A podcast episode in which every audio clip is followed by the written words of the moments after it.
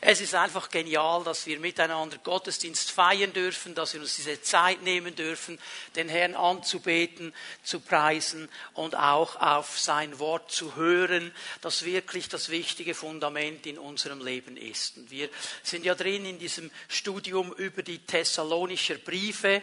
Ich sage bewusst die Thessalonischer Briefe. Es geht uns ja um beide Briefe. Wir werden zwar heute den letzten Abschnitt des ersten Briefes uns anschauen, dann aber am nächsten Sonntag gleich schon in den zweiten hineinschauen. Es ist interessant, dass Paulus zwei Briefe geschrieben hat, mit einem kurzen Abstand dazwischen, auch weil er gemerkt hat, dass die Thessalonicher wohl nicht alles genau verstanden haben, was er im ersten Brief geschrieben hat. Und darum nimmt er gewisse Punkte noch einmal auf und erklärt sie noch ein bisschen genauer, dass sie wirklich verstehen, um was es geht.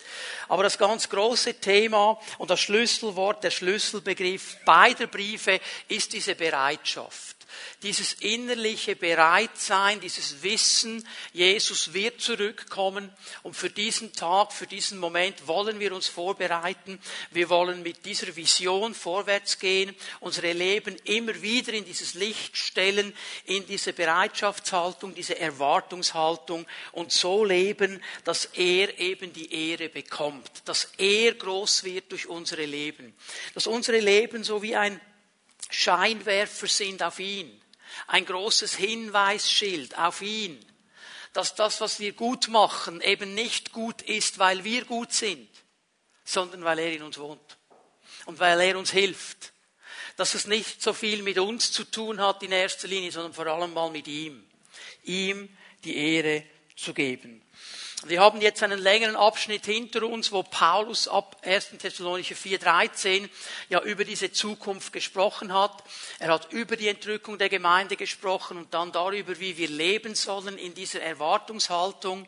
Und wenn wir jetzt hineingehen in den letzten Abschnitt des ersten Briefes ab 1. Thessalonicher 5, Vers 12, ist mir etwas Interessantes aufgefallen dass Paulus nämlich noch einmal das Thema aufnimmt, das er schon im ersten Abschnitt behandelt hat, nämlich die Gemeinde. Die Gemeinde als der Leib Jesu. Die Gemeinde als, so hat er es im ersten Abschnitt beschrieben, Volk Gottes auf dieser Erde. Und jetzt kommt er noch einmal zurück zu diesem Thema und er beleuchtet jetzt die Gemeinde noch von einer anderen Seite. Er sagt nämlich, und das ist das Wichtige, das wir mitnehmen wollen heute Morgen, die Gemeinde ist eine Familie. Sie ist die Familie Gottes. Sie ist eine geistliche Familie. Und er baut auf auf ein Konzept, das wir alle kennen, nämlich aus unserem natürlichen Leben. Wir haben eine natürliche Familie. Wenn alles so läuft, wie Gott das möchte, gibt es einen Vater und eine Mutter. Und es gibt Kinder. Und ja, wir leben in einer gefallenen Welt. Und darum erleben nicht alle Menschen das so, wie es eigentlich nach Gottes Plan sein sollte. Aber mindestens die Idee, der Gedanke ist uns bewusst. Und jetzt sagt Paulus, und es ist genauso im geistlichen Bereich. Ich habe nicht nur eine natürliche Familie, ich habe auch eine geistliche Familie. Und diese geistliche Familie muss ich richtig einordnen, ich muss mich einfügen, ich muss lernen, in dieser geistlichen Familie richtig zu leben. Darüber spricht er. Und es fällt dir vielleicht auf, wenn du mal ganz schnell Vers 12 dir schon anschaust. Hier ist nämlich ein Wort drin, also ein absolutes Lieblingswort von Paulus. Und das Wort, je nach Bibelübersetzung, die du hast, ist entweder Brüder oder Geschwister. Brüder oder Geschwister. Ich werde es gleich auflösen. Das Wort, das griechische Wort Adelphoi oder Adelphois, Mehrzahl oder Singular, über 70 Mal in seinen Briefen braucht er dieses Wort. Das ist eines seiner Lieblingsworte. Das braucht er immer und immer wieder. Und davon, von diesen 70 Mal, allein 21 Mal in den beiden Thessalonischen Briefen. Also hier setzt er einen ganz, ganz wichtigen Punkt. Jetzt das Wort, das griechische Wort, das er braucht, wenn wir es einfach mal übersetzen vom Sinn her, vom Gedanken her, dann bedeutet dieses Wort eine Lebensgemeinschaft. Eine Gemeinschaft, die Leben teilt, und zwar aufgrund einer gemeinsamen Herkunft oder einer gemeinsamen Identität.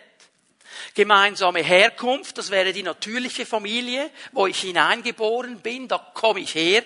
Oder eben aufgrund einer Identität. Man spricht ja auch manchmal von einer Volksfamilie, wenn man von einem Land spricht, weil wir dieselbe Identität haben. Wir sind dann Schweizer, Italiener, was immer wir sind, okay? Identität, eine, eine gemeinsame Sinnfindung. Und dieses Wort wird jetzt in der griechischen Sprache sowohl für die natürlichen Beziehungen, für die leibliche Beziehung gebraucht, wo ich einen Bruder, eine Schwester habe, weil wir in derselben Familie, von denselben Eltern gezeugt worden sind und eine Herkunfts Gemeinschaft haben oder eben auch meine geistliche Verwandtschaft, meine Brüder und Schwestern, die mit mir zusammen dem Herrn nachfolgen. Und unsere Herkunft ist ja nicht natürlich gesehen dieselbe, aber wir haben geistlich gesehen dieselbe Identität. Wir gehören hinein in die Familie Gottes. Das sind diese beiden Ebenen von Familie, die dieses Wort Adelpheus Bruder eben, wenn man es in der Einzahl nimmt, bedeutet. Wenn es aber im Plural gebraucht wird, wie es hier gebraucht wird, müsste man es eben dann mit Geschwister übersetzen, weil hier sind nicht nur die Männer angesprochen, die Brüder, sondern eben alle Männer und Frauen. Und darum wäre die richtige Übersetzung hier an dieser Stelle Geschwister. Es geht hier nicht nur um die Männer, nicht nur um die Frauen, es geht eigentlich um uns alle. Das Neue Testament sieht die Gemeinde als eine geistliche Familie. Das ist ein ganz wichtiger Aspekt. Das Neue Testament sieht die Gemeinde als eine geistliche Familie. Und jetzt muss ich hier gleich eines sagen. Wenn ich jetzt von Familie spreche heute Morgen, dann kannst du eigentlich alles, was ich sage, auf deine natürliche Familie überwälzen und auf die geistliche. Die Wahrheiten sind in beiden Bereichen, natürliche Familie, geistliche Familie, wahr, wichtig und richtig. Aber keine Familie, weder die natürliche noch die geistliche ist perfekt, weil wir alle unterwegs sind. Es gibt keine perfekte Familie. Es gibt nicht das Perfekte. Dein Vater, deine Mutter, deine Mutter, die haben vielleicht vieles gut gemacht, aber es gibt ganz sicher eine Sache, die haben sie nicht gut gemacht, weil sie Menschen sind und nicht perfekt sind. Jede Gemeinde, jede geistliche Familie, die macht hoffentlich viele Dinge gut, aber da werden auch Dinge geschehen, die sind nicht gut. Warum? Wir sind alles noch Menschen. Wir leben zwar in der Heiligung, wir wollen Jesus immer ähnlicher werden, wir wollen nach den Maßstäben des Wortes Gottes miteinander umgehen, aber wir sind immer noch noch Menschen. Müssen wir verstehen. Es ist eine gefallene Welt. Und wenn wir das Perfekte suchen, dann werden wir nie finden. Dann werden wir immer frustriert sein. Und trotzdem sagt uns die Bibel glasklar, du brauchst deine Familie. Natürlich und geistlich. In beiden Bereichen. Warum?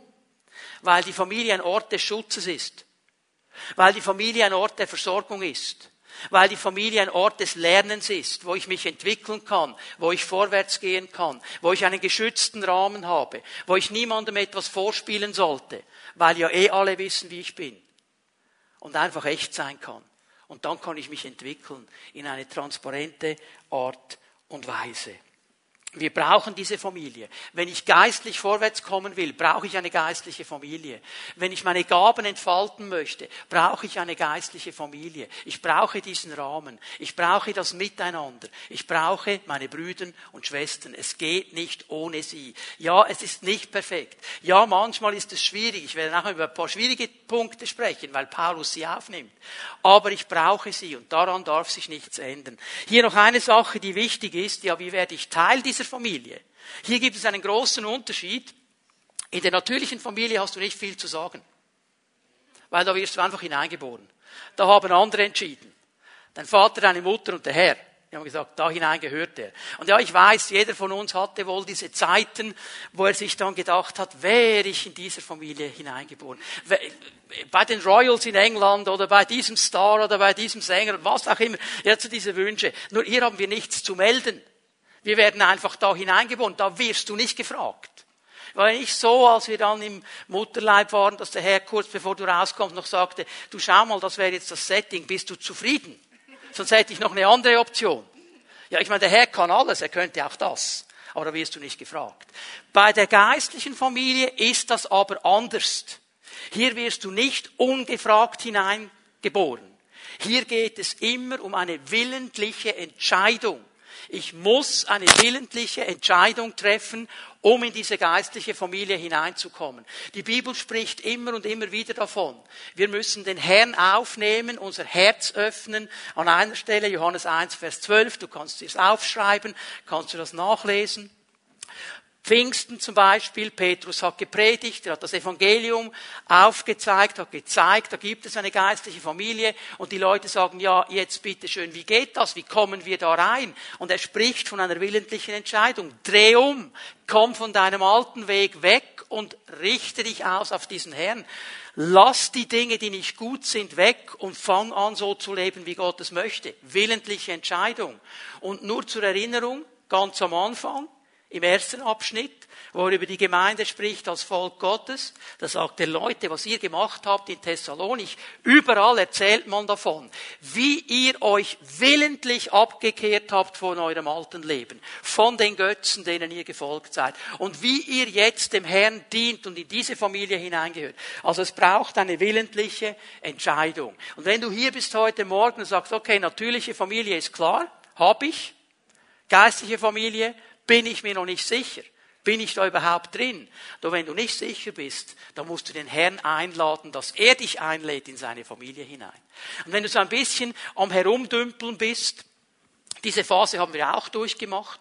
Also ich hatte auch mal das Gefühl, äh, bei meinem Freund zu Hause wäre es viel cooler. Da wollte ich am liebsten die Familie switchen. Und meine Eltern haben das zum Glück nicht zugelassen, weil ich kann dir sagen, wie es rausgekommen wäre. Nach mindestens, also spätestens zwei Tagen hätte ich gemerkt, das Gras ist nicht grüner auf der anderen Seite. Da hätte ich ja vielleicht sagen können, ich habe noch einen anderen Kumpel, ich probiere es mal bei dem. Dann hätte ich alle Familien durchgegrast und gemerkt, die wären alle nicht perfekt, ich muss mich entscheiden, okay? Du kannst überall rumgrasen. Das sind die Cruismatics. Das sind die Verwandten der Charismatiker. Die Cruismatics sind die, die herumcruisen und immer den besten Nektar suchen, aber sich nie niederlassen. Das ist einfach keine Familie. Du bist ein Herumcruiser. Du brauchst eine Familie. Ich brauche eine Familie. Auch das ist eine klare Entscheidung. Triff sie heute Morgen. So. Und jetzt wollen wir mal ein bisschen hineinschauen. Das sind drei wichtige Elemente, die Paulus eigentlich bringt über die Familie. Und noch einmal, die haben ihre Richtigkeit und Wichtigkeit in der natürlichen Familie und in der geistlichen Familie. In beiden. Wir lesen mal an. 1. Thessalonicher 5, Vers 12 und 13. Geschwister, wir bitten euch, die anzuerkennen, denen der Herr die Verantwortung für eure Gemeinde übertragen hat und die mit unermüdlichem Einsatz unter euch tätig sind und euch mit seelsorgerlichem Rat zur Seite stehen. Lasst mich hier schnell äh, das erklären. Seelsorgerlicher Rat, wenn das hier so steht, das ist eine Übertragung, die die neue Genfer Übersetzung macht. Und da haben wir jetzt alle sofort hundert Ideen weil jeder weiß, wie für ihn Seelsorge aussehen sollte. Was meint Paulus hier? Er meint eigentlich eine Beratung, eine Beratung, die zu richtigem Verhalten ermutigt. Okay? Also eine, eine Beratung, die zu richtigem Erhaltung, nicht einfach ein bisschen das Händchen tätscheln und sagen, bist aber ein Arme oder ein Arme. Das verändert nämlich noch gar nichts. Hier geht es aber um eine Veränderung, nämlich eine Beratung zum richtigen Verhalten. Vers 13, ihr könnt ihnen für das, was sie tun, nicht genug Achtung und Liebe entgegenbringen, haltet Frieden untereinander. So in diesen ersten beiden Versen zeigt er uns das erste Element einer Familie, natürlich geistlich, sie braucht Leiterschaft. Familie braucht immer Leiterschaft. Ob natürlich oder geistlich, es braucht eine Leiterschaft. Und das ist ein Prinzip des Reiches Gottes. Gott hat das gesetzt in seinem Reich. Es braucht eine Leiterschaft. Ich werde gleich etwas zur Einordnung sagen. Aber was wir verstehen müssen, wenn keine Leiterschaft da ist, wird sich eine Familie nicht gesund entwickeln können. Natürlich und geistlich gesehen nicht, in beiden Bereichen. Und die Sprüche, sie sprechen ja sehr bildhaft davon. Immer wieder wird dieses Thema aufgenommen, dass es eine Führung, eine Leiterschaft braucht. Zum Beispiel wird da betont, wenn keine Führung da ist, wenn niemand sagt, wo wir durchgehen sollen, dann kommt der Fall. Wenn keine Wegweisung da ist, dann kommt eine Verwilderung, weil dann geschieht das, was ja in einem ganzen Buch der Bibel beschrieben ist, das ist das Buch der Richter, wo es ja nicht so gut kam. Und warum kam es nicht gut?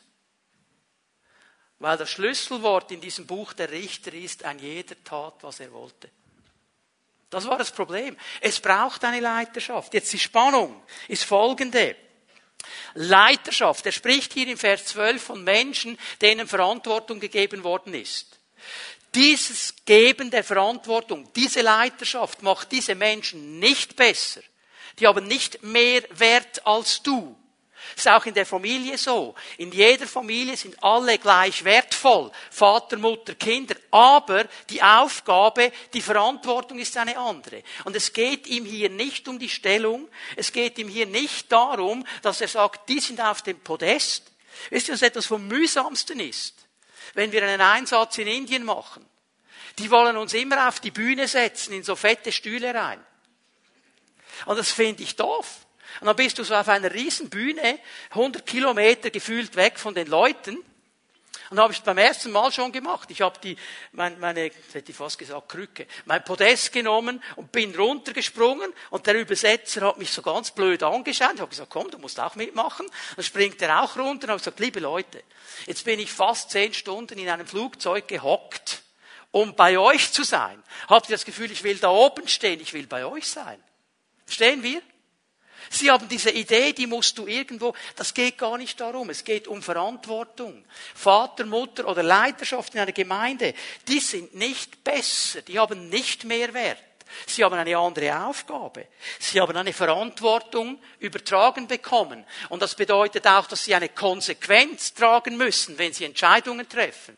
Und diese Konsequenz kann ein Kind nicht tragen. Wenn du als Kind einfach mal das Gefühl hast, ich nehme jetzt das Auto vom Papi, weil er hat mir gesagt, wo der Schlüssel ist und er hat mir erklärt, wie es geht, und ich drehe mal eine Runde. Und dann machst du einen Crash. Die Konsequenz trägst nicht du. Die trägt dein Vater. Verstehen wir? Das vergessen wir manchmal. Also Verantwortung hat immer auch zu tun mit diesem Übernehmen der Konsequenz und dem Tragen der Konsequenz. In Vers 12 und 13 einige Haltungen, die Paulus hier betont, die ganz wichtig sind. Das erste Wort, das mir auffällt, die neue Genfer sagt einfach, äh, ihr sollt sie anerkennen. Dieses Wort hat eigentlich zwei wichtige Bedeutungen, die ich euch gerne schnell erklären möchte. Anerkennung ist eigentlich klar. Was bedeutet es? Es bedeutet das Verstehen, dass hier Berufungen zum Tragen kommen. Dass hier Menschen von Gott mit einer Berufung, mit einer Verantwortung beauftragt worden sind. Paulus sagt an einer Stelle, Epheser 4, Vers 11, du kannst dir es aufschreiben, das sind eigentlich Geschenke, Geschenke, die Gott der Gemeinde macht. Er gibt diesen Menschen, er ruft diese Menschen, er gibt ihnen eine Gabe, er gibt ihnen Talente, er gibt ihnen eine Verantwortung und er sagt der Gemeinde, er sagt der Familie, das ist ein Geschenk für euch. Aber diese Leute, die übernehmen Verantwortung und die wollen euer Bestes und die haben gute Gedanken und die möchten mit euch vorwärts gehen. Es bedeutet, dieses Verstehen hier ist eine Setzung Gottes. Und ganz ehrlich, die Setzung Gottes, die musst du und ich nicht verstehen. Weil er weiß, was er macht. Er weiß, was er macht. Ich darf in unserer Bewegung in der SPM mitarbeiten in der Ausbildungskommission. Und da sehen wir dann einmal im Jahr diese jungen Leute, die nachkommen, Männer und Frauen, die sich vorbereiten für den geistlichen Dienst. Und da sind wir ja alle gleich, oder? Du scannst dann eine Versammlung, das ist nicht so eine große, das sind vielleicht 40, 50 Leute. Du scannst die und dann denkst du, okay, der ist so, der ist so, der ist so. Schaut mich nicht so fromm an. Ich weiß, dass ihr es genauso macht. Wir, wir, wir sind so gepolt und dann hast du schon und dann setzt du, ja, da kann ich mir vorstellen, der gibt Gas, das könnte noch was sein. Und dann merke ich immer wieder nach zwei, drei Tagen, Gott sieht das ganz anders. Und es ist so falsch, wenn ich das Gefühl habe, ich müsste setzen. Er weiß schon, was er macht. Es ist das Anerkennen, die eine Seite der Anerkennung. Die zweite Seite, das gehört auch in diese Wortbedeutung hinein, ist eigentlich Respekt und Ehre. Respekt und Ehre entgegenbringen. Warum? Nicht, weil sie perfekt sind und alles richtig machen. Wir haben schon oft darüber gesprochen, dass es dieses Gebot gibt, Ehre deinen Vater, deine Mutter. Ja, warum? Nicht, weil sie alles richtig machen. Die sind nicht perfekt. Ich bin auch Vater. Ich bin nicht perfekt. Keiner ist perfekt. Aber trotzdem bekommen sie Ehre von uns, weil ohne sie wären wir gar nicht da. Und weil sie geschaut haben und immer noch schauen für uns. Sie sind, und das ist mir der wichtige Punkt, den macht Paulus nämlich hier, bereit, ihre Berufung zu leben. Sie sind bereit, ihre Berufung zu leben. Ich kenne Menschen, bin ihnen begegnet in diesen 31 Jahren des vollzeitlichen Dienstes, sowas von begabt, sowas von gesalbt, sowas von berufen. Gott hat große Pläne. Schaut mich an und sagt, das schenke ich mir. Das tue ich mir nicht an. Da gehe ich lieber in die Wirtschaft und arbeite da. Verdiene ich mehr und habe weniger Stress. Ich weiß, von was er spricht. Warum sollen wir sie ehren? Weil sie bereit sind, die Berufung zu tragen. Also Berufung ist das Schönste, das es gibt. Jeder hat eine. Ich spreche jetzt hier von den Leuten, die berufen sind, Leiterschaft zu übernehmen. Jeder hat eine Berufung von uns. Das ist eine wunderschöne Sache. Aber Leute, Berufung ist auch eine Last. Sie kann zur Last werden, weil Dinge manchmal nicht so laufen, wie wir uns das wünschen würden, weil Menschen manchmal nicht so reagieren, wie wir denken, sie reagieren, weil hier Konflikte kommen. Und ich sehe das im Wort Gottes bei ganz vielen diesen großen Männern und Frauen Gottes, die uns beschrieben sind, wie sie an der Berufung verzweifelt sind. Jeremia, dieser große Prophet, der diese Salbung hat, prophetisch zu dienen mit einem ganz schwierigen Auftrag, der Leid erleben musste. Da gibt es eine Stelle in seinem Leben, wo er gesagt hat, Herr, jetzt, jetzt ist mir alles egal. Jetzt mache ich es nicht mehr. Du kannst dir einen anderen suchen. Er hat sich in die Ecke gestellt, hat herumgetrötzelt. Und nach zwei Tagen hat er gesagt, ich schaffe es nicht, das Wort brennt in mir. Ich kann nicht anders, das ist meine Berufung. Das ist eine Last. Was hat Petrus gemacht? Nach der Kreuzigung? nach der Auferstehung. Irgendwo keine Vision mehr. Er geht zurück und fängt wieder an zu fischen. Er lässt die Berufung stehen. Und der Herr muss ihm begegnen und mit ihm einen Spaziergang machen, um ihm nochmal die Berufung zu erklären. Leute, ehren wir Leiterschaft, weil sie bereit sind, den Weg zu gehen, die Berufung zu tragen, dein Bestes, mein Bestes zu sehen. Das wäre der Punkt. Nicht, weil sie alles richtig machen. Wenn du sagst, ja, ich ehre sie dann, wenn sie alles richtig machen, werden wir nie ehren, weil die machen immer Fehler. Die machen immer Fehler. Dann sehe ich noch etwas, wenn wir in Vers 13 gehen. Lesen Vers 13 noch einmal schnell miteinander. Ihr könnt ihnen für das, was sie tun, nicht genug Achtung und Liebe entgegenbringen. Haltet Frieden untereinander. Also hier kommt das Wort Achtung. Was bedeutet dieses Wort? Paulus braucht ein Wort.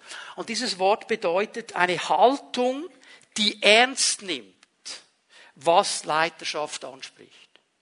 Und ich spreche wieder von der Familie, natürlich und geistlich. Eine innere Haltung, wo ich sage, okay, ich kann das nicht nachvollziehen im ersten Moment.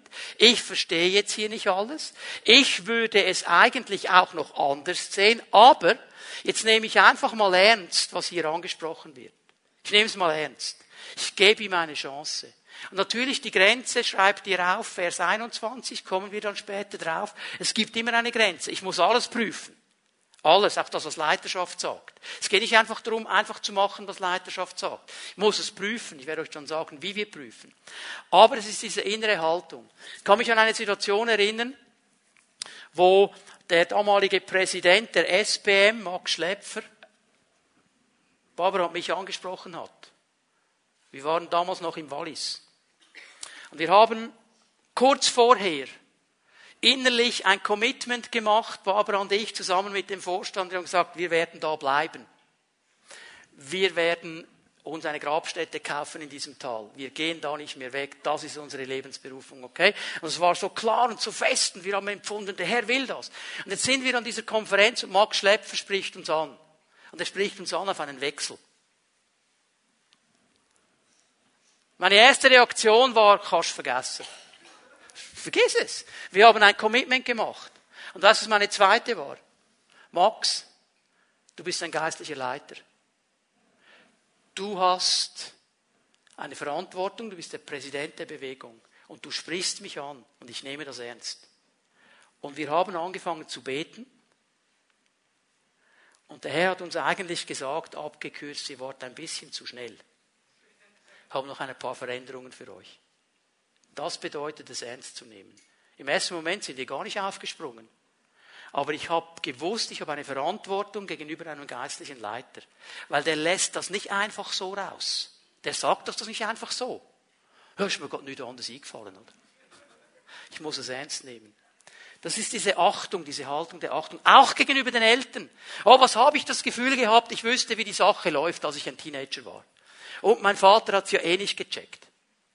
Ich wäre so froh heute, ich hätte einige seiner Anweisungen besser beachtet. Und dann noch etwas Liebe. Liebe. Was ist hier gemeint? Liebe, wie Paulus sie beschreibt, ist mir so stark entgegengekommen. Lies mal 1. Korinther 13.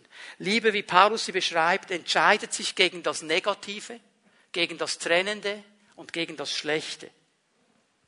Liebe entscheidet sich gegen Negatives, gegen Trennendes, gegen Schlechtes. Und ich glaube, hier bedeutet es mal wirklich nicht immer zu denken, die haben eine negative Idee. Meine Eltern, die sind einfach Spaßbremsen, die wollen mir Spaß wegnehmen. Die Leiterschaft ist viel zu eng, die sieht das alles nicht. Immer das Negative. Ich bin so erstaunt, wenn irgendwas gemacht, gesagt, getan wird und es kommt irgendwo ein negatives Gerücht, das verbreitet sich wie ein Wildfire. Wildfire. Du hast das Gefühl, die Leute wollen gar nicht das Positive, sie wollen das Negative hören.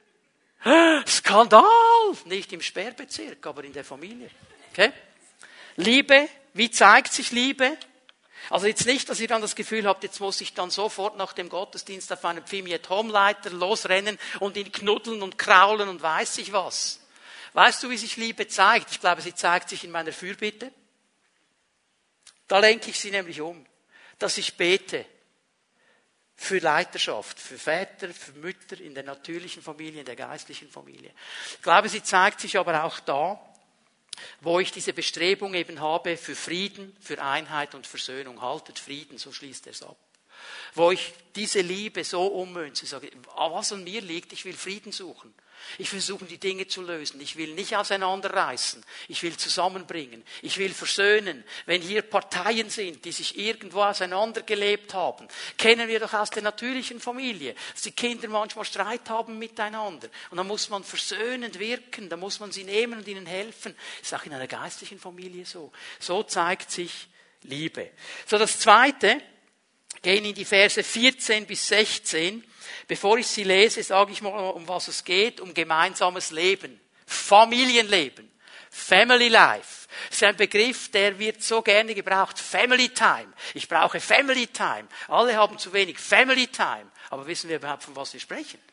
Ja, der Vater denkt, Family Time ist, wenn ich mit meinem Sixpack auf meinem Lazyboy hänge und einen guten Film anschauen kann. Die Frau hat eine ganz andere Idee.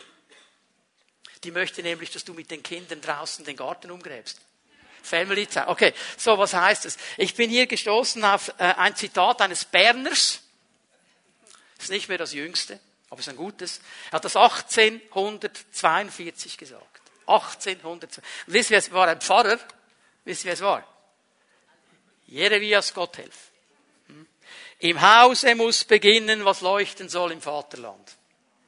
Hat er recht, Family Time. Family Life. Also im Hause beginnt das, in der Familie beginnt das, in der natürlichen, in der geistlichen. Familie ist der Ort des Lernens, der Ort der Prägung. In meiner natürlichen Familie sollte ich einige Dinge lernen, die mir helfen zu leuchten im Vaterland, in der Gesellschaft. Zum Beispiel Sozialkompetenz. Dass ich lernen darf, dass ich nicht allein bin auf der Welt. Dass es mal Zeiten gibt, wo ich mich zurücknehme und mal die anderen vorne stehen. Wenn ich einen Bruder und eine Schwester habe, oder zwei oder drei, ja, hallo, ich bin nicht der Einzige, der Geburtstag hat. Die haben auch irgendwann. Und natürlich haben die immer ein cooleres Geschenk als ich. Gefühlt. Okay? Verzichten, Ehre, miteinander in Ehre umgehen, Vater und Mutter ehren, auch der Umgang mit dem anderen Geschlecht. Liebe Väter, wisst ihr, dass ihr ganz, ganz wichtig seid für eure Teenager-Töchter? Wisst ihr das? Wenn ihr noch Teenager-Töchter habt. Ihr seid das Rollenmodell. Ihr könnt diesen jungen Damen zeigen, wie ein Mann richtig mit einer jungen Dame umgeht. Das kann der Typ aus der gleichen Klasse nicht. Der hat gar keine Lebenserfahrung. Der ist vielleicht viel cooler als du, aber du kannst helfen. Zeig ihr doch, dass sie eine junge Dame ist. Ehre sie, schätze sie, hilf ihr. Wichtige Aufgabe. Lernen wir in der Familie. Ganz wichtige Sache. Und Paulus, er ermutigt uns hier, auch als geistliche Familie, für dieses Miteinander, für diese Family Time, für dieses Leben, das geteilt wird. Und das ist ja auch für uns als Gemeinde wichtig, weil eine Gemeinschaft sein, die bewegt und eine Familie, die trägt. Und wenn wir jetzt anlesen, was Paulus so sagt, wird es ganz interessant. Lest mal den ersten Teil von Vers 14. Weiter bitten wir euch, Geschwister. So, wichtig jetzt. Für Paulus und für das ganze Neue Testament ist das, was jetzt kommt, nicht einfach Aufgabe der Leiterschaft, sondern der ganzen Familie. Er sagt hier nicht, jetzt bitten wir euch, ihr Leiter, die ihr Verantwortung übernommen, wir bitten euch, Geschwister, Folgendes zu tun, was jetzt kommt. Also diese Aufgabe ist Aufgabe der ganzen Familie. Das kann man dann nicht einfach delegieren. Da sind wir alle mit hineingenommen und gerufen, einander zu helfen. Und jetzt bringt Paulus äh, drei Dinge, drei Bereiche, wie sind, wollen wir denn, drei Personengruppen. Wie gehen wir mit diesen Familienmitgliedern um? Und jetzt kommt er ans Eingemachte. Weil in jeder Familie gibt es so den Bruder, den Onkel, die Tante oder weiß ich was, die ein bisschen aus der Reihe fallen. Die gehören aber trotzdem zur Familie. Der wird nicht einfach enterbt, weil er ein bisschen speziell ist. Und Paulus weiß, es ist auch in der geistlichen Familie so. Und offensichtlich haben die in Thessalonich drei Bereiche gehabt, die ganz wichtig sind. Und wenn ich ein bisschen genau hineinschaue, merke ich, wir sind gar nicht so anders als sie. Ich lese einfach mal, was er sagt. Weiß die zurecht, die ein ungeordnetes Leben führen, ermutigt die, denen es an Selbstvertrauen fehlt, helft den Schwachen. Interessanterweise, neue Genfer Übersetzung, hinter jeder Aufgabe steht ein Ausrufezeichen, sprich, es ist ein Befehl. Es ist keine Option. Es ist Aufgabe für die Geschwister. Für die ganze Familie, okay? Also, was bedeutet das, wenn er hier Menschen anspricht, die ein ungeordnetes Leben leben? Was bedeutet das? Ein ganz interessanter Begriff, den Paulus hier ähm, braucht. Und es sind eigentlich zwei verschiedene Ebenen, die hier drin sind. Ich möchte euch die ganz schnell erklären. Der Begriff selber, den er braucht, der kommt aus dem Umfeld des Militärs. Also Militärumfeld und beschreibt eigentlich einen Soldaten oder eine ganze Kompanie, die sich nicht einfügen kann ins Ganze. Der eine, der einfach nicht richtig Schritt halten kann, der nicht richtig im Takt ist, der immer so ein bisschen seine eigene Wege geht, oder eine ganze Kompanie, die einfach nicht so mit allen anderen gehen will und die eigene Sache macht. Sie sind nicht in der Ordnung die vorgegeben wird. Darum sind sie unordentlich. Das ist die Grundbedeutung. Also Menschen, ich sage es jetzt mal so, die keine oder wenig Disziplin haben, sich an etwas zu halten, was man ihnen sagt, die lieber ihre eigene Ordnung umsetzen möchten. Die wissen immer besser, wie man die Sache machen sollte, wo man durchgehen sollte, wie man entscheiden hätte sollen. Wisst ihr was? Großes Geheimnis habe ich gelernt in der Leiterschaft. Nach der Entscheidung, die du getroffen hast, weißt du immer, wie du sie besser hättest treffen können. Weil dann kommen die Konsequenzen. Und von außen zu sagen, ja, ich hätte das viel besser gemacht, das ist einfach. Das ist einfach.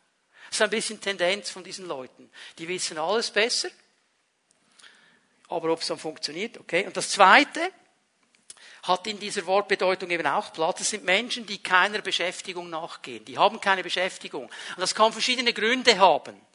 Eine davon ist, dass sie einfach nicht wollen. Dass sie faul sind. Dass sie lieber leben von dem, was die anderen haben und das irgendwo von sich holen und aber dann genug Zeit haben, weil sie ja nicht arbeiten, um andere zu beeinflussen. Die machen ja sonst nichts. Im Zusammenhang der beiden Briefe, wir werden das auch im zweiten Thessalonicher sehen, geht es dem Paulus wahrscheinlich vor allem um diese Leute, die irgendwo in ihren Motiven nicht ausbalanciert sind die irgendwo eine falsche Kreuzung genommen haben und nicht mehr in der Ordnung drin sind, wo sie sein sollten. Es geht hier um Überzeugungen. In Thessalonik war es so, dass eine ganze Gruppe Paulus falsch verstanden hat. Die haben gesagt, easy, Jesus kommt zurück, ich arbeite doch nicht mehr. Das hat doch keinen Sinn. Wieso soll ich jetzt noch arbeiten, wenn Jesus zurückkommt? Ich habe doch Besseres zu tun. Und das war das Bessere. Ja, sie sind von Haus zu Haus gegangen. Du machst mir noch das Kaffee. Kann ich bei dir Mittag essen? Die haben ja nichts. Irgendwo müssen sie ja essen, oder?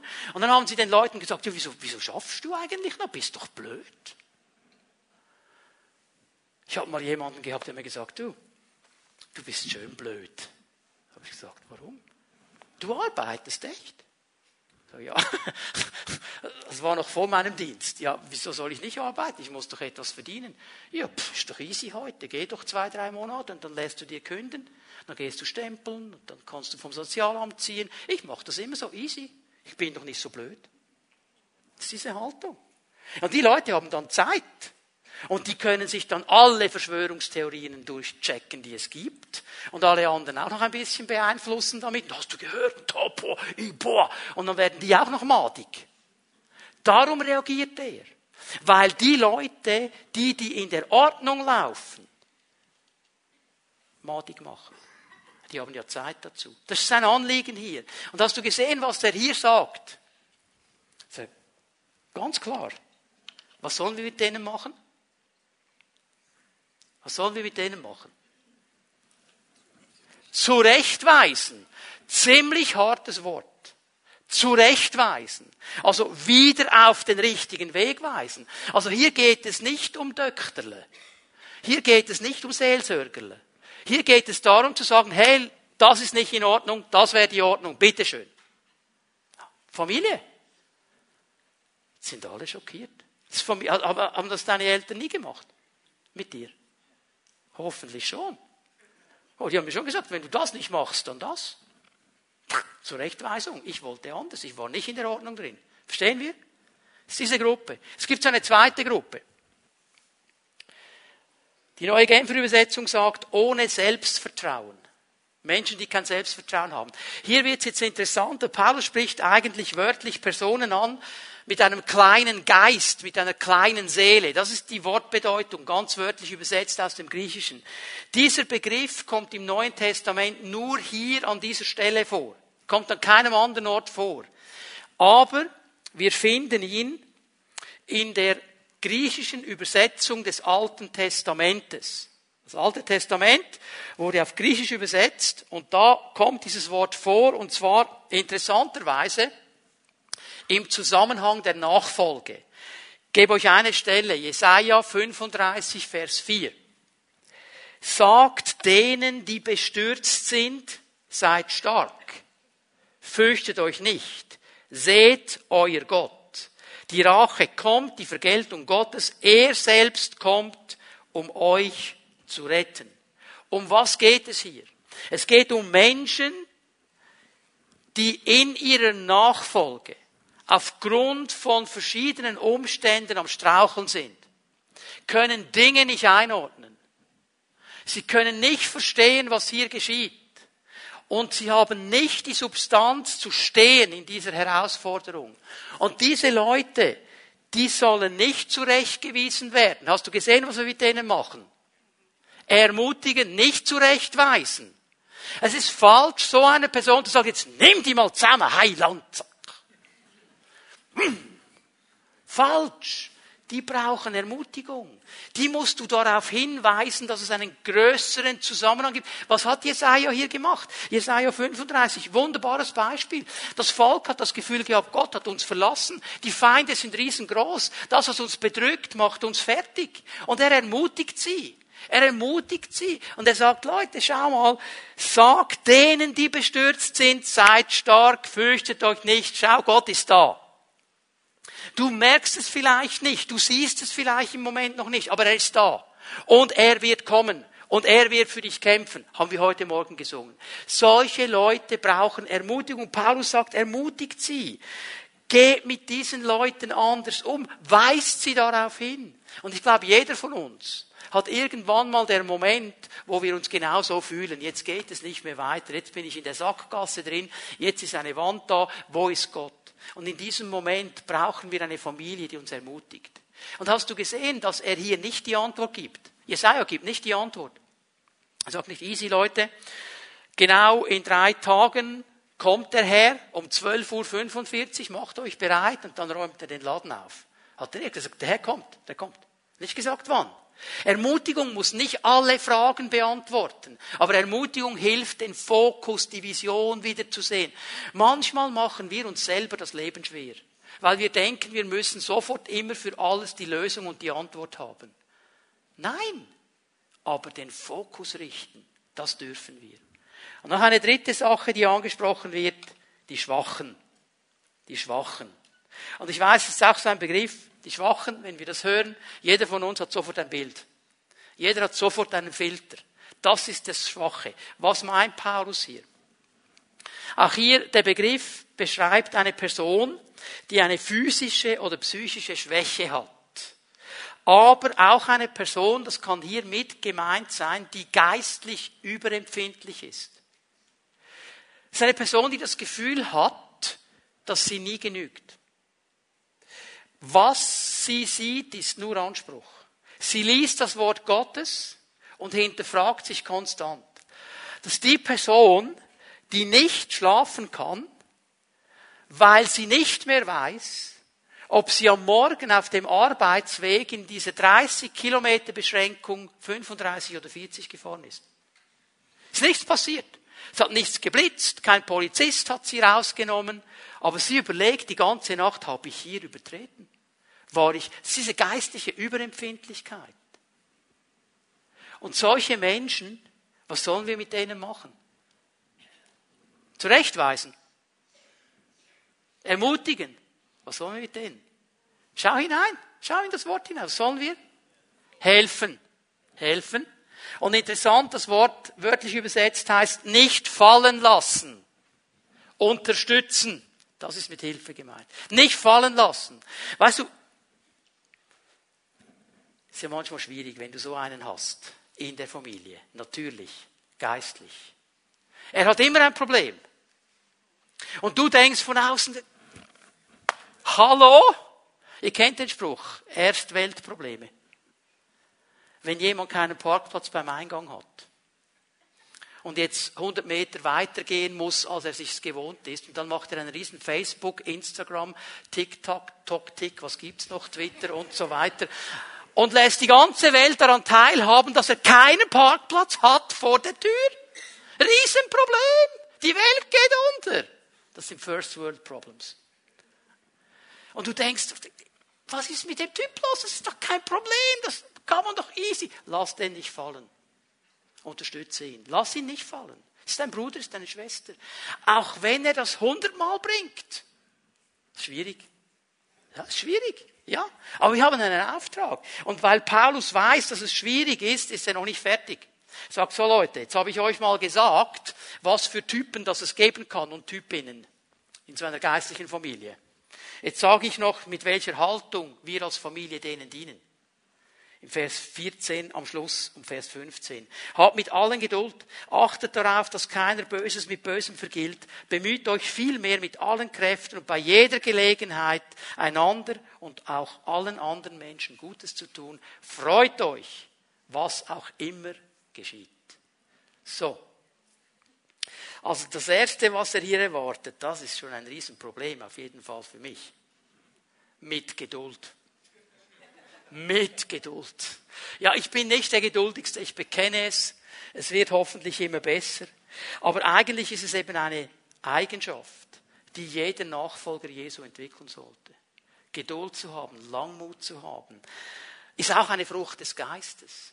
Und ist doch so, oder? Wir sind alle froh, dass Jesus mit uns geduldig ist. Weil es ja gewisse Dinge gibt, da brauchen wir ein bisschen länger, bis wir sie auf die Reihe kriegen als andere. Und wir sind ja dankbar, dass Jesus geduldig ist mit uns. Und genau diese Haltung sollten wir auch mit diesen Menschen in der Familie drin entwickeln. Das ist eine große Herausforderung. Wir sollen mit allen, mit allen Geduld haben. Und in jeder Familie gibt es solche, mit denen ist es leichter, Geduld zu haben als mit den anderen. Paulus sagt, mit allen. Das ist unsere Aufgabe. Das ist unsere Aufgabe. Er hilft uns dabei. Das Zweite, was er sagt, es geht um eine richtige Motivation. Wenn er hier sagt, achtet darauf, dass keiner Böses mit Bösem vergilt, bemüht euch vielmehr mit allen Kräften und bei jeder Gelegenheit einander und auch euch allen, allen anderen Menschen Gutes zu tun, dann spricht er eigentlich eine Motivation an. Er weiß um die Gefahr, die richtige Motivation zu verlieren. Er weiß, das ist ja gekoppelt mit der Geduld. Er weiß, dass wir irgendwann an die Limite kommen. Und hier geht es darum, dass wir dieses Ziel verfolgen dass wir an diesem Ziel dranbleiben, dass wir alles, was wir können, da hineinlegen, um diesen Menschen mit einem guten Motiv zu dienen. Das ist eine ganz, ganz wichtige Sache, dass wir das Gute suchen, das Erbauende suchen, dass wir das Freisetzende suchen. Nicht das Böse. Vielleicht hat er dir etwas Böses getan, aber du suchst das Gute. Du suchst das Freisetzende. Du hast eine gute Motivation. Mir gefällt, was der Hebräerbrief sagt. So viel an euch liegt, haltet Frieden mit allen. Das ist meine Aufgabe. Und es ist nicht abhängig von dem, was der andere sagt und macht und tut. Okay? Und dann mit Freude. Ja, wir haben über Freude am Anfang dieses Jahres einiges ausgetauscht. Wir sollen das mit Freude tun. Ich nenne hier nur mal Nehemiah 8, Vers 10. Denn die Freude am Herrn ist eure Stärke. Seine Kraft ist. Jetzt haben wir gesehen, dass eine geistliche und eine natürliche Familie Leiterschaft braucht. Dass es in einer natürlichen, in einer geistlichen Familie auch um Family Time geht, um gemeinsames Leben, dass das herausfordernd ist, dass wir uns aber dieser Herausforderung stellen sollen. Und jetzt möchte ich einen dritten Abschnitt mir noch ganz schnell anschauen mit euch. Ich habe ihn genannt Anbetung. Anbetung. Um was geht es? In diesen letzten Versen von Vers 17 bis 28 beschreibt Paulus eigentlich eine Sache, er nimmt Gott ins Zentrum. Und darum habe ich gesagt Anbetung. Anbetung nimmt Gott ins Zentrum. Anbetung sagt, es geht letztlich um ihn. Und ich bin überzeugt davon, in jeder Familie, natürlich und geistlich, muss er in der Mitte sein, muss er das Zentrum sein. Geht es auch immer um Anbetung. Das alles, was ich tue in meiner natürlichen Familie, was ich tue in meiner geistlichen Familie, dazu führen soll, dass er groß gemacht wird und dass er gepriesen wird. Es ist ein Lebensstil der Ausrichtung auf Gott. Es ist ein Lebensstil der Anbetung. Und darum soll es Kennzeichen sein jeder Familie. Das ist auch interessant, wenn wir das als Familie, als natürliche Familie, ohne Stress leben können. Spreche ich nicht davon, dass du deine Kinder vier, fünf, sechs Jahre alt zu einer Stunde Bibelstunde verdonnen musst, jeden, jeden Tag. Dann drehen die durch. Und mit Recht. Es geht gar nicht darum. Aber es geht darum, dass Gott im Zentrum ist. Das beginnt bei so ganz einfachen Sachen, dass wir Gott Danke sagen fürs Essen. Und das machen wir auch, wenn die Freunde, die Schulfreunde da sind dass wir lernen, miteinander in einem angemessenen Rahmen mit Gott zu reden. Du kannst mit einem Sechsjährigen nicht zweistündige Gebetszeiten machen. Und jetzt sage ich dir ein Geheimnis. Wenn dein Zwölfjähriger das will, dann macht er es, um dir zu gefallen. Ja? Macht es, um dir zu gefallen. Warten wir mal noch ein bisschen. Verstehen wir? Müssen wir aufpassen. Das fällt mir auf in gewissen Kulturkreisen, wo ich drin bin, ab und zu dienen darf, die haben eine ganz andere Idee. Und da werden die kleinen Kinder manchmal in etwas hineingedrückt, das sie gar nicht sind. In Indien kam so ein kleiner Stöpsel mit Krawatte und alles, schnicke, pike, stand auf die Bühne. Der hat den ganzen Psalm 91 runtergerattert. Radadadang. Auf Malayalam. Aber nicht verstanden, was er gesagt hat. Ich wusste, es ist Psalm 91. Und weißt du, alle, ja, das ist der neue Apostel. Was was? Er hat es auswendig gelernt. ich weiß nicht, ob er wusste, was er wirklich sagt. Verstehen wir? Aufpassen hier, dass wir nicht etwas machen, was überfordert und falsch ist. Darum bin ich so dankbar für unsere Kinderarbeit, die schön altersgerecht mit den Kids und den Teenagern einen Weg geht, um ihnen Jesus lieb zu machen. Das soll in der natürlichen, in der geistlichen Familie geschehen. Ein paar Schlaglichter hier. Ich werde kurz da durchgehen. Wir haben viel darüber gehört. Gebet und Dankbarkeit gehört dazu. Vers 17 und 18. Lasst euch durch nichts vom Gebet abbringen. Dankt Gott in jeder Lage. Das ist es, was er von euch will und was er euch durch Jesus Christus möglich gemacht hat. Gebet ist nichts anderes als Reden mit Gott. Es ist Beziehungspflege. Und hier sagt mir Paulus, in meiner natürlichen Familie, in meiner geistlichen Familie, lass dich durch nichts davon abbringen, mit dem Herrn zu reden. Und ich bin dankbar, dass er hier nicht noch eine Zeitangabe macht.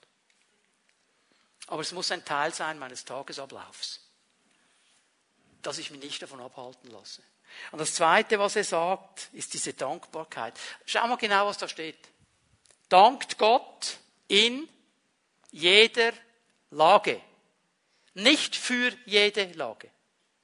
Das ist ein Unterschied. Er sagt nicht Dank Gott für alles. Danke Gott in jeder Lage. Auch wenn es nicht gut läuft, du kannst ihm Danke sagen, weil du bist immer noch da. Du lebst noch, du atmest noch, bist noch nicht untergegangen und Gott ist immer noch Gott. Es ist diese Haltung der Dankbarkeit. Hat auch zu tun mit Vision. Das Zweite, was ich sehe, ich habe euch gesagt, ich gehe schnell durch, werde nicht viel kommentieren, Offenheit für den Heiligen Geist. Legt dem Wirken des Heiligen Geistes nichts in den Weg. In der natürlichen Familie, in der geistlichen Familie. Um was geht es hier? Ich glaube, hier geht es sicher auch mal um dieses Element, dass wir alle so schnell die Lösung haben und oft vergessen, zu fragen, was der Herr sagt, was der Heilige Geist dazu zu sagen hatte. Und so legen wir dem Wirken des Heiligen Geistes auch etwas in den Weg. Wir fragen ihn ganz einfach nicht. Ich glaube, es braucht diese Momente. Und ich habe sie auch als Vater in der natürlichen Familie erlebt, wo ich das Gefühl gehabt habe, so jetzt, das ist die Regel, die ziehen wir jetzt durch. Und dann habe ich doch noch den Herrn gefragt und er gesagt, na, mach's mal so. Okay, mhm, mhm. macht mir keinen großen Sinn, aber es war viel besser als alles, was ich wollte. Den Heiligen Geist mit einbeziehen. Das nächste, was ich sehe, Vers 20 und jetzt kommt dann auch 21 und 22, Achtung für das Wort Gottes. Geht nicht geringschätzig über prophetische Aussage hinweg. Also ich weiß, wenn wir jetzt lesen prophetische Aussage, dann denken wir an den Propheten, der ein prophetisches Wort sagt. Das ist zu kurz gegriffen. Prophetische Aussage. Prophetie bedeutet, jemand redet im Namen eines anderen. Jede Verkündigung ist Prophetie. Immer wenn das Wort gelesen wird, ist es eigentlich Prophetie, weil jemand redet im Namen eines anderen. Lass uns das nicht nur so kurz und klein fassen auf diesen Moment, wo der Prophet kommt. Immer dann, wenn in der Pfimi at Home jemand spricht im Namen Gottes, wenn jemand die Bibel liest, wenn irgendwas ist, es ist Prophetie. Und er sagt hier, das sollen wir nicht gering achten. Das sollen wir nicht verachten. Wir sollen das ernst nehmen. Wir sollen ihm Wert geben. Wir sollen gut zuhören. Nicht schnell darüber hinweggehen. Und jetzt kommt dieser Vers 21. Prüft alles, was gut ist, nehmt an. Hier ist wichtig zu bemerken, dass das Wort, das Paulus braucht, eigentlich bedeutet, prüfen mit dem Positiven im Blick. Also, wir werden den Fehler finden. Ich bin überzeugt davon. Wenn wir genug lange suchen, wir finden ihn. Ist nicht das gemeint sondern gemeint ist hier, was ist drin, was gut ist, was ist aufbauend, was ist stark. Nicht das, was ich jetzt finde, ist falsch, könnte man noch anders sagen. Leute, ich bin mir bewusst, man kann jede Bibelstelle gefühlt hundert verschieden Mal anders auslegen. Bin ich mir schon bewusst. Aber darum geht es gar nicht. Nehme ich das jetzt ernst und höre mal hin und was ist da Gutes drin? Das ist der Gedanke hier. Aber, und jetzt kommt das Gegenteil, was böse ist, darauf lasst euch nicht ein in welcher Gestalt es auch immer an euch herantritt. Prüft alles, behaltet das Gute. Nicht redet über das Schlechte. Das ist nicht interessant. Also es ist vielleicht für uns interessant, aber für unsere Entwicklung nicht.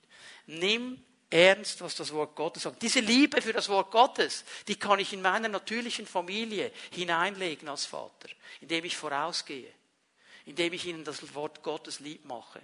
Kann ich in meiner Firma Thomas Leiter, kann ich in der Gemeinde als Gemeindeleiter. Ganz, ganz wichtig. Denkt daran an das prophetische Wort, das heute Morgen gekommen ist. Es ist Speise, es ist Nahrung, es ist so wichtig für uns. So, und dann gehen wir in den letzten Abschnitt hinein.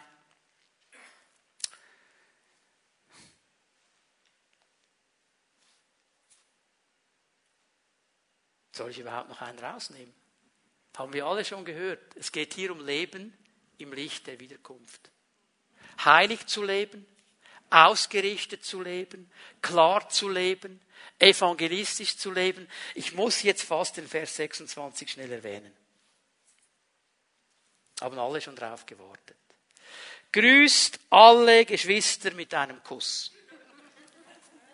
Wörtlich mit einem heiligen Kuss steht hier. Als Ausdruck dafür, dass ihr alle zu Gottes heiligem Volk gehört. Okay, ich weiß, die einigen, einen haben schon die Lippen geschüttelt. Die sind schon bereit zu küssen. Moment. Müssen wir richtig verstehen und einordnen. Um was geht es hier? Der Kuss bei Ankunft und Abreise war in der damaligen Kultur weit verbreitet. Es war ganz normal. Altes Testament, Neues Testament. Darf ich mal fragen, wer hat italienische Wurzeln? Ihr wisst, von was ich rede? Was war das schlimm, so als sechs, sieben, achtjährige? Du wurdest von all diesen Tanten und Onkels abgeknutscht. Da war eine Tante, die hatte so einen Pickel auf der Nase mit Haaren drauf. Und die hatte einen Vorbau. Und dann wurde ich abgeschlagen. Und so, was soll das? Und die Nachbarin, die hat auch noch das Gefühl gehabt, sie gehöre zur Familie. Da wurde wild herumgeknutscht. Aber eigentlich war es ja ganz lieb. Okay, es war ja ganz lieb. Die haben das lieb gemeint. Und es ist diese Ehre einander auch geben einander aufnehmen. Es geht um einen heiligen Kuss, sagt Paulus. Und im biblischen Zeugnis, bitte hör mir gut zu, hat es immer auch zu tun mit Versöhnung und Einheit. Versöhnung und als Jakob zurückkommt und sein Bruder auf ihn wartet und er nicht weiß, was der Esau macht, was geschieht in dieser Situation?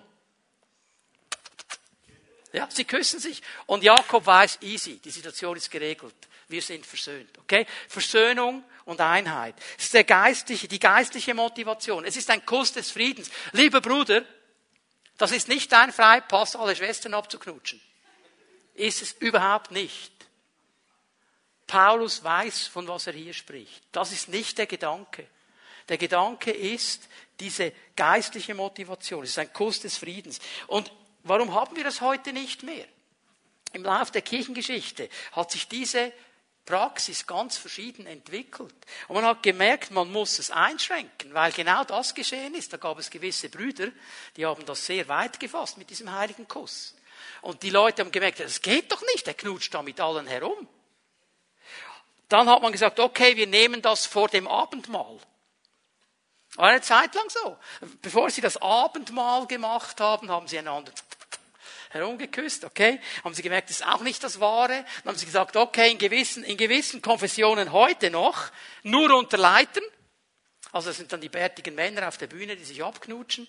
Ich weiß auch nicht, ob ich das jetzt unbedingt möchte. Der Gedanke, der Gedanke hinter der ganzen Sache ist mir jetzt aber wichtig. Um den geht es nämlich. Den können wir umsetzen, ohne einander abzuknutschen. Kann ich ohne Kuss umsetzen.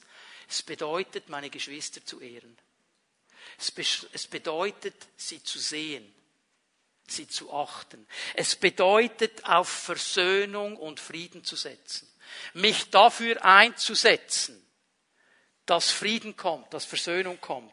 Auf Einheit meiner geistlichen Familie. Darum geht es ihm vor allem. Darum geht es ihm. Und ich weiß, in gewissen Kulturen läuft das anders. Da machen sie das heute noch. Ich will das gar nicht richten will auch keine neue Praxis einführen in der Pfimi Bern. Was mir aber wichtig ist als Gemeindeleiter, ist, dass wir den Gedanken verstehen. Und hier möchte ich langsam zum Abschluss kommen. Geistliche Familie. Und ich kann eigentlich alles auf diesen einen Punkt reduzieren. Haben wir gelernt, einander zu ehren? Haben wir gelernt, einander zu achten? Mit all unseren Unterschiedlichkeiten. Mit all unseren Nackis. Jeder spinnt auf seine Weise. Jeder, ja, so, jeder hat irgendwo ein Nacki. Haben wir gelernt, einander trotzdem zu ehren? Haben wir gelernt, großzügig über Dinge hinwegzusehen? Nicht nur das Nacki zu sehen, sondern all die guten, tollen Dinge, die auch noch da sind. Haben wir gelernt, aktiv diese Versöhnung und diesen Frieden zu suchen? Dieser Familienzusammenhalt. Wisst ihr, das habe ich gelernt in Italien. die Nonna, die konnte schon fast nicht mehr gehen. Gab noch keine Rollatoren zu diesem Zeitpunkt. Und da war eine Szene, die war auf Besuch bei uns in der Schweiz. Und dann war da im Dorf irgendwie eine Szene, äh, wo ich und äh, ein paar Freunde von mir angeklagt worden sind, wir hätten irgendwas kaputt gemacht. Und das wurde dann im Dorf herum erzählt. Und jetzt kommt dann die Polizei und so. Und die Nonna hat das gehört. Und die Nonna wollte ihren Stock nehmen. Und sie hat nicht mir die Stockbehandlung geben wollen, sondern all die Leute. Il mio nipotino, der hat das ganz sicher nicht gemacht. Mia Familia, mein Blut, gebt sie mir.